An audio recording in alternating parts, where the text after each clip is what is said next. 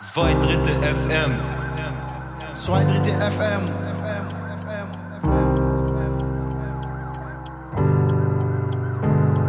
Zwei Drittel FM. Zwei Drittel FM.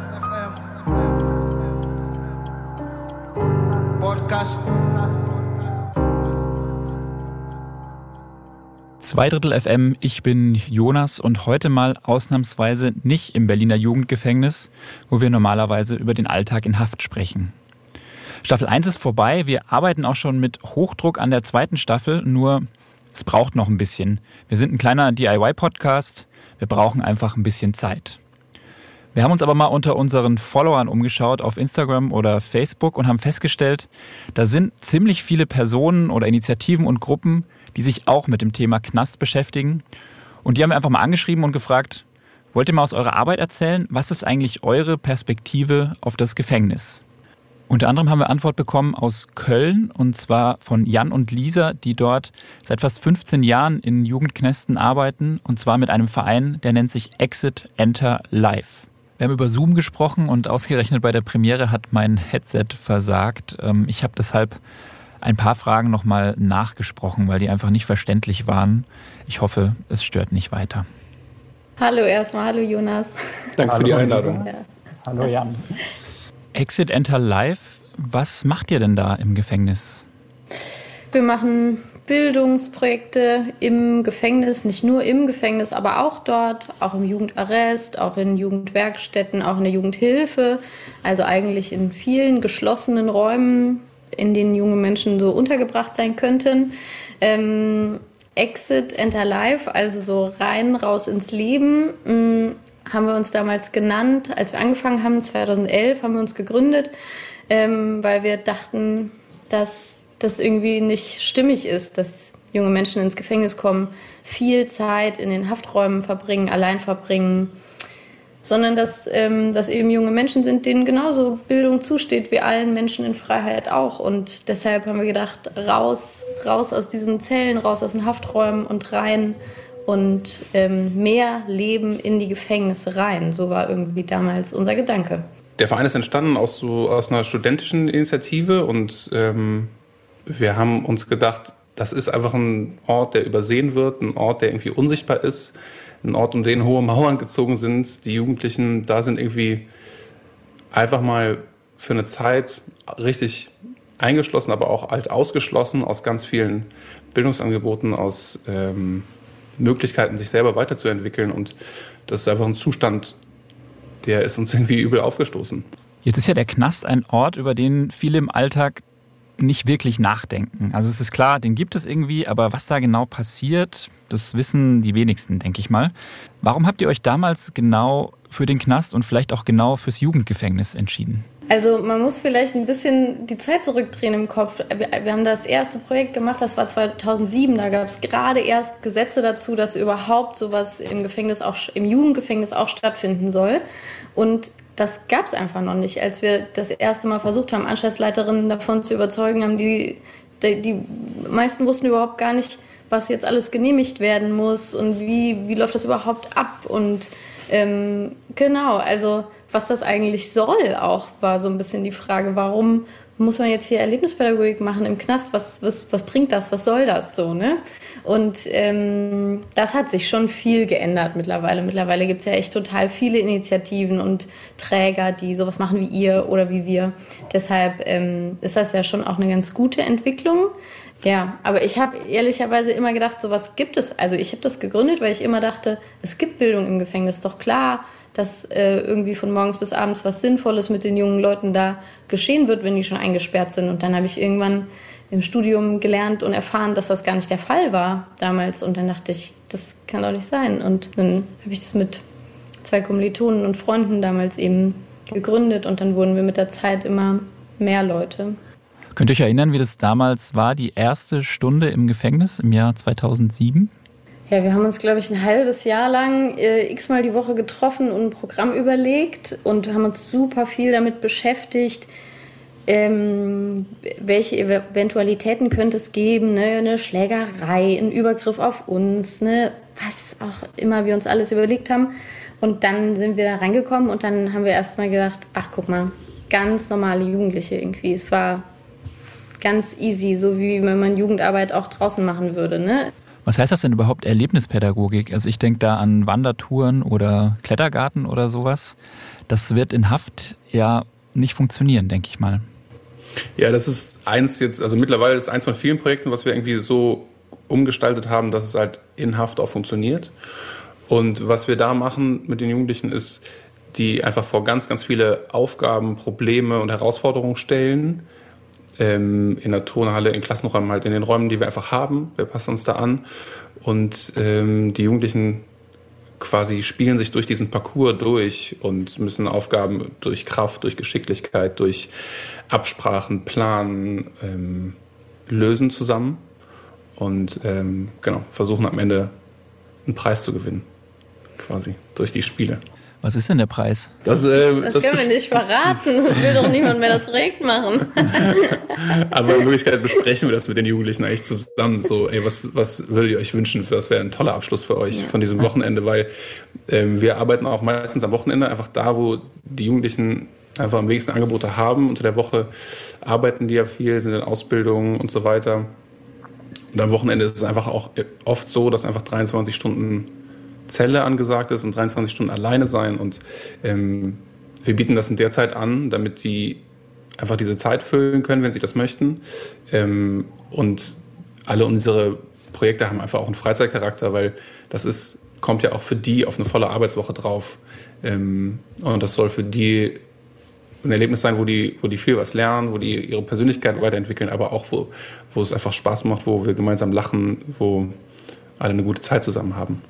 In der letzten Folge haben wir durchaus kontrovers über Sinn und Unsinn von Kulturprojekten, wie wir ja irgendwie auch eins sind, ähm, diskutiert. Jetzt seid ihr ein Bildungsprojekt im Gefängnis. Ähm, warum braucht es denn Bildungsprojekte im Knast?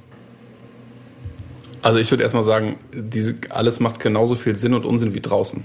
So.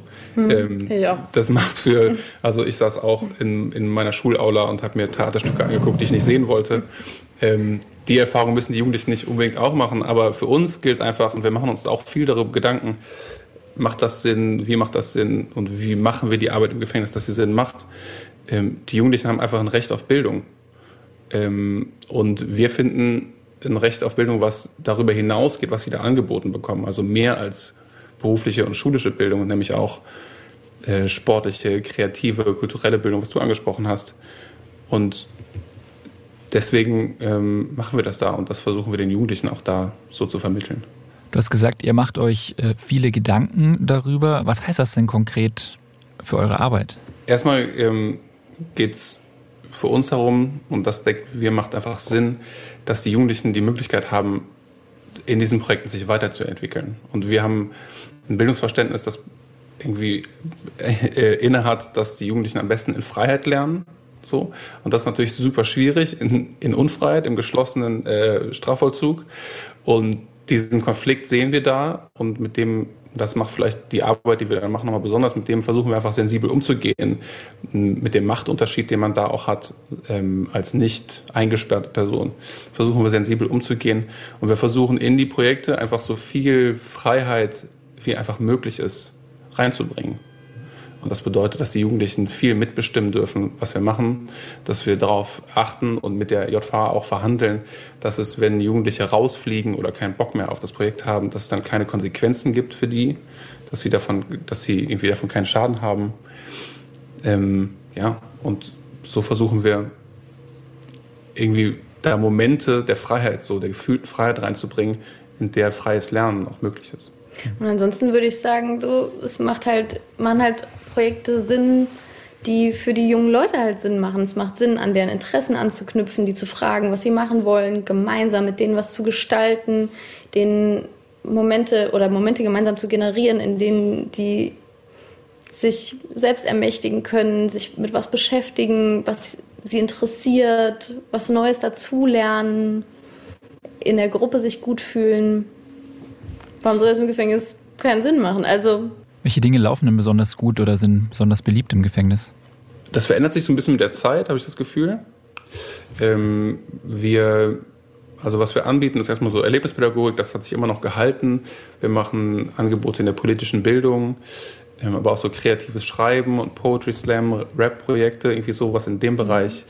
Wir haben ähm, Leute, die machen für uns Zirkuspädagogik, äh, Theaterpädagogik. Ihr habt das Studieprojekt angefangen vor knapp 15 Jahren und äh, wie groß seid ihr denn jetzt eigentlich? Wir sind so ein Kernteam von so sechs Personen ungefähr und dann haben wir noch ganz viele Freiberufler, die für uns arbeiten. Also das sind dann über 20. Äh, wir arbeiten in NRW in allen Jugendvollzugsanstalten. Wir arbeiten in Hessen, in Rheinland-Pfalz, in Niedersachsen, ähm, ab und zu in Schleswig-Holstein. Mhm. Wir arbeiten aber auch in einigen Erwachsenenstrafvollzugsanstalten, also vielleicht so in fünf verschiedenen Anstalten in Nordrhein-Westfalen. Dann, wenn man die Arrestanstalten noch dazu nimmt, also sagen wir mal acht. Mm, ja, also insgesamt vielleicht so 13, 14 verschiedenen Anstalten. Ja. Über viele der Projekte im Gefängnis steht ja das große Wort Resozialisierung. Das ist äh, das oberste Gebot auch im Jugendvollzug. Ähm, und gleichzeitig habe ich das Gefühl, dass es äh, ganz schön schnell und äh, ganz schön oft ins Feld geführt wird. Ähm, wie setzt ihr euch denn mit diesem Begriff auseinander? Also, wir sehen den Begriff also ziemlich kritisch, weil Resozialisierung bedeutet so ein bisschen, das wird ja auch oft mit dem Begriff Behandlung irgendwie zusammengedacht, dass es eine Art Behandlungsvollzug gibt, der dann resozialisierend wirkt. Und das würde ja bedeuten, dass Kriminalität irgendwie sowas wie eine Krankheit ist, die man behandeln kann. Und dann bedeutet das auch, dass der ganze, der ganze Grund und die ganze Verantwortung dafür, dass es dahin gekommen ist und auch wieder diese Situation zu lösen, bei dem einzelnen Menschen liegt, der dann hier in unserem Fall jetzt in Haft sitzt. Ähm, und das ignoriert einfach ganz viele gesellschaftliche Verhältnisse, ähm, die es gibt, die dazu führen und dazu beitragen, dass Menschen kriminalisiert werden, dass Menschen in Haft sind und dass, ähm, dass in Haft besonders äh, Menschen sind, die auch Rassismuserfahrungen gemacht haben, dass sie dafür total überrepräsentiert sind. Und das ist kein Zufall. Wir leben in einer Gesellschaft, die rassistisch geprägt ist und so ist auch, ähm, so spiegelt sich das auch in den JVAs nochmal heftiger wieder. Und dieser Resozialisierungsbegriff, der ignoriert das zum Beispiel total. Ja, und ich denke, es ist nochmal wichtig zu sehen, so gerade ist die Gesetzeslage so, dass dass es rechtmäßig quasi ist, den Jugendlichen ihre, ihre Bewegungsfreiheit zu entziehen. Aber das war es auch. So. Und das Recht auf Bildung haben die. Ähm, und die haben Recht auf ähm, Gemeinschaft, Kontakt und Beziehungen. Ähm, die haben Recht darauf, neue Sachen zu lernen, ihren Interessen nachzugehen, sich zu bilden. Und dass das immer normaler wird, dass das irgendwie in mehr Köpfe einsickert, ähm, ist uns ein Anliegen.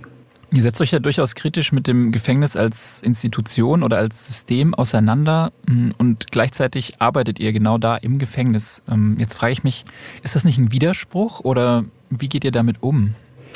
Ja, ich finde das total widersprüchlich mm, und das bringt uns auch häufig in einfach, ja, in ein bisschen, mm, ja, ich nenne es einfach mal schwierig oder herausfordernde Situationen, weil es gibt einerseits so das Lager, so kritische soziale Arbeit, kritische Pädagogik, die sagen, wie könnt ihr da arbeiten? Wie kann man sich mit so einer ähm, gewaltvollen Institution gemein machen?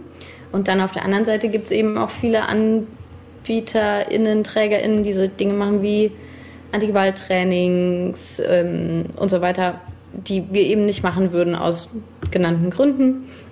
Und so dazwischen versuchen wir uns eben zu bewegen, dass wir eben sagen, naja, wir können, solange es junge Menschen im Gefängnis gibt, halt nicht so tun, als seien sie nicht da. Und solange die da sind, steht ihnen Bildung zu. Deshalb machen wir das da.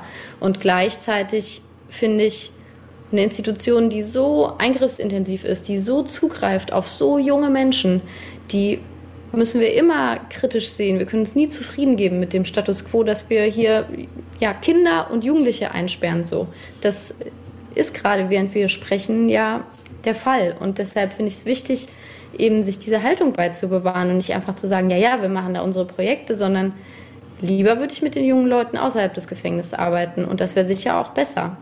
Ich glaube, in anderen Institutionen wird es auch gar nicht so. Ähm, ist es gar nicht so schwer. Also zum Beispiel können ja Ärzte und Ärztinnen das Krankenhaus kritisieren und Lehrer, Lehrerinnen die Schule oder Leute, die an Unis arbeiten, die Universität. Deshalb, ich finde es total okay, im Gefängnis zu arbeiten und das Gefängnis auch zu kritisieren.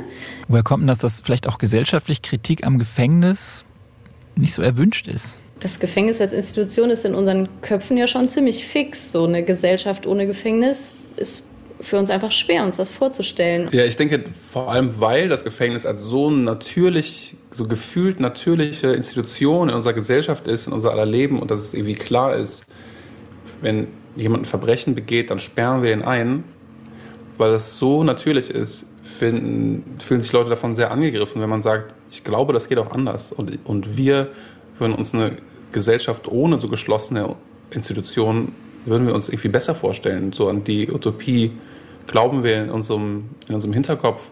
Es ist ja auch jetzt übertrieben zu sagen, dass, weil äh, du einen Podcast äh, in der JVA machst und wir mit denen eine Runde Spiele am Wochenende spielen, dass denen dadurch auf einmal total gut geht und die da im Schlaraffenland leben. Das Gefängnis tut immer noch weh, ganz ordentlich. Und das ist auch erstmal ein Problem an sich. Ähm, daran ändern solche Bildungsprojekte ja nichts. Äh, grundsätzlich. Und dann ist natürlich die Frage, wie machen wir es denn anders? Also ihr habt jetzt mehrfach gesagt, Jugendliche gehören nicht ins Gefängnis. Was aber, wenn Jugendliche trotzdem gewalttätig werden, übergriffig werden, wie damit umgehen? Also es gibt ja Alternativen. Ne? Es gibt einmal ähm, Vorschläge, zum Beispiel, dass äh, Menschen unter 18 überhaupt nicht mehr in geschlossene Haft kommen, weil die Jugendhilfe eigentlich alle Möglichkeiten schon zur Verfügung steht. Der Vorrang der Jugendhilfe ist da das Schlagwort. Dann gibt es ähm, verschiedene äh, abolitionistisch arbeitende Netzwerke, die sich überlegen, wie kann man denn mit dem Rückbau ähm, des Gefängnissystems beginnen. Die würden dann zum Beispiel vorschlagen, dass man erstmal keine Ersatzfreiheitsstrafen mehr vollstreckt, ähm, dass ähm, ja, zum Beispiel ähm, Kriminalität, die irgendwie im Kontext Drogen stattfindet, dass die entkriminalisiert wird und so weiter. Und ähm, damit wäre ja erstmal insofern was gewonnen, als dass sehr viele Menschen, die heute in Haft sind, dadurch nicht mehr in Haft wären.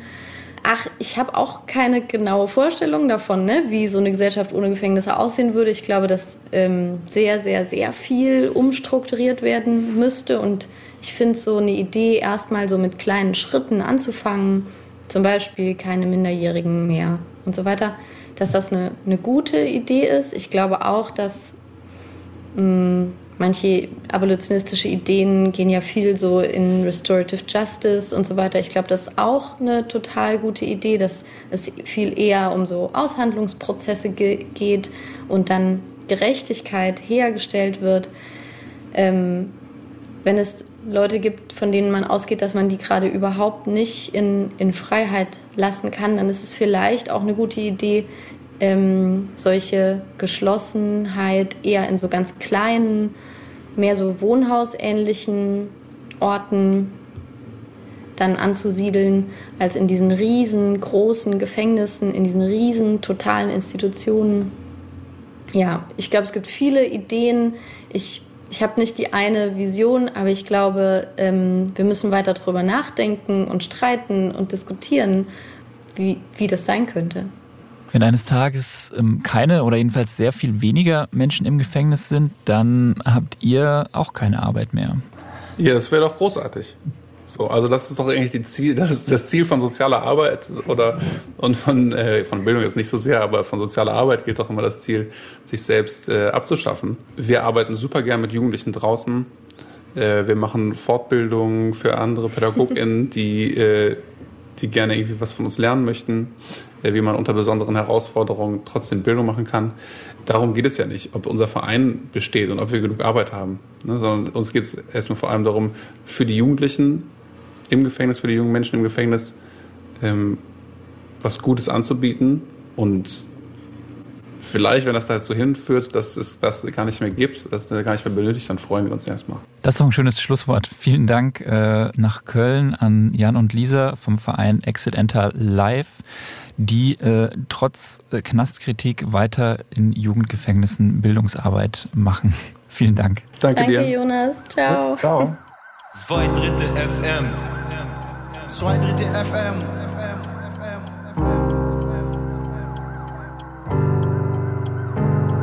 Zwei Dritte FM. Zwei Dritte FM. Podcast. Podcast.